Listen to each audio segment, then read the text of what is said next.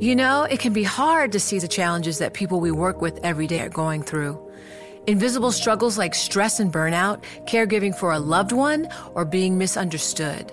But insight, awareness, and empathy will help us better see the issues they're dealing with. And that can make us and our companies healthier too. I'm Holly Robinson Pete. Join us on The Visibility Gap, a new podcast presented by Cigna Healthcare. Download it wherever you get your podcasts. You know success when you see it, or you think you do the people in the spotlight. But what about those small business masterminds who succeed at making their money work harder? They do that by having a business bank account with QuickBooks Money, which now earns 5% annual percentage yield. Making your money work as hard as you do? That's how you business differently. Learn more about QuickBooks Money at quickbooks.com slash 5APY. Banking services provided by Green Dot Bank, member FDIC. Only funds and envelopes earn APY. APY can change at any time. Collaborate for a greener future at the Bloomberg Green Festival, a groundbreaking celebration of the thinkers, doers, and innovators leading the way. From design and culture to technology, science, and entertainment. Hear from inspirational speakers and immerse yourself in climate solutions. July 10th through 13th in Seattle. Title sponsor Amazon. Official airline Alaska Airlines. Get 20% off using promo code Radio20 at BloombergLive.com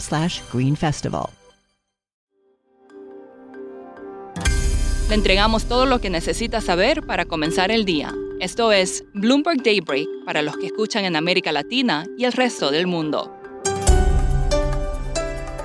Feliz viernes y bienvenido a Daybreak en español. Es 8 de abril de 2022, soy Eduardo Thompson y estas son las noticias principales.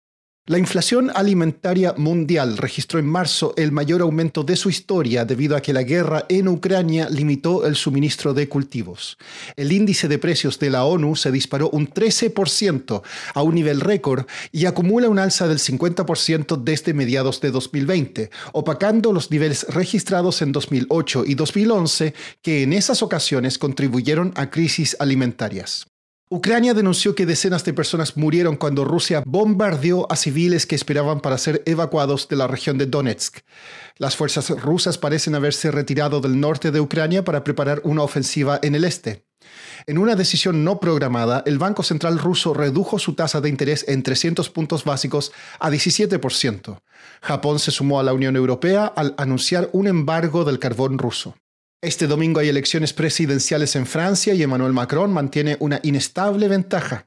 Su popularidad se disparó cuando estalló la guerra de Ucrania, pero la inflación ha perjudicado su imagen y la derechista Marine Le Pen ha ganado terreno. Las encuestas indican que Macron ganaría en segunda vuelta. En noticias corporativas, un avión de carga Boeing 757 de DHL se partió en dos tras un aterrizaje de emergencia en Costa Rica. Reguladores chinos están investigando abuso de algoritmos de empresas como ByteDance y Tencent. Y Spirit Airlines dijo que conversará con JetBlue luego que ésta presentara una oferta para comprarla por 3.600 millones de dólares. Pasando a América Latina, los mexicanos votan el referendo revocatorio convocado por el presidente Andrés Manuel López Obrador este domingo. Se espera que AMLO gane por un amplio margen, pero con una participación de solo un 15%, por debajo del 40% requerido para que sea válido. Siguiendo en ese país, la Suprema Corte de Justicia dijo que la ley eléctrica de AMLO no es inconstitucional. Sin embargo, votó contra algunos artículos fundamentales, debilitando el proyecto que busca devolver el control del mercado eléctrico al Estado.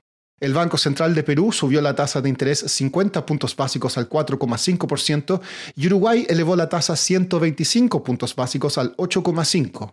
La turbulencia política continúa en Perú. El Congreso exhortó al presidente Pedro Castillo a renunciar a la presidencia diez días después de un segundo intento fallido de destitución. Los legisladores también suspendieron los impuestos a algunos alimentos básicos. Hoy se informan datos de inflación en Brasil y Chile en marzo. En Brasil habría acumulado un alza del 11% en 12 meses, mientras que en Chile la cifra llegaría al 8,7%.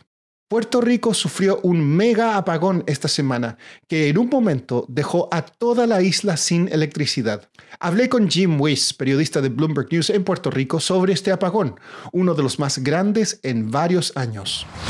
La avería ocurrió el miércoles por la noche cuando hubo un fuego en las cercanías de una, una planta de energía que se llama Costa Sur Eso desencadenó una serie de eventos que quitó todas las plantas de energía de, la isla fuera de servicio. Ah, así que había un rato donde los 3.3 millones de habitantes de Puerto Rico todos estaban sin electricidad.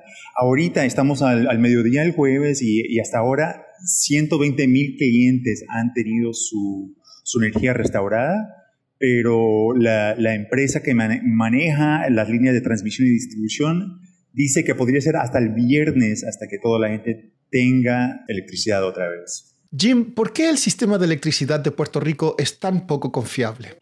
Puerto Rico tiene una de las tarifas de energéticas más altas de cualquier jurisdicción de los Estados Unidos y tiene el servicio quizás peor de todos los Estados Unidos. Los apagones son frecuentes. Donde yo vivo, Hubo dos apagones ayer antes de este mega apagón por la noche.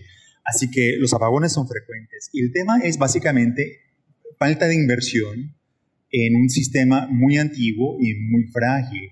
Tanto las plantas generadoras como el sistema de distribución son ancianas y, el gobierno está en el proceso ahorita. Hay 10 mil millones de dólares federales para, para mejorar el, el servicio y estamos en ese proceso pero es un proceso que va a llevar años, sino décadas, y hasta que eso ocurre, el, el sistema va a seguir siendo bastante precario.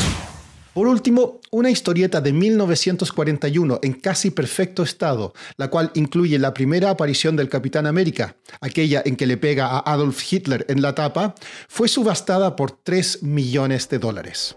Eso es todo por hoy. Soy Eduardo Thompson. Que tengan un excelente fin de semana. Para conocer todas las noticias que necesita para comenzar el día, revise Daybreak en la app Bloomberg Professional, donde puede personalizar las noticias que desee recibir. También puede suscribirse a la versión solo audio en Spotify, Apple Podcasts o la plataforma de su preferencia. Eso es todo por hoy. Escuche de lunes a viernes Bloomberg Daybreak.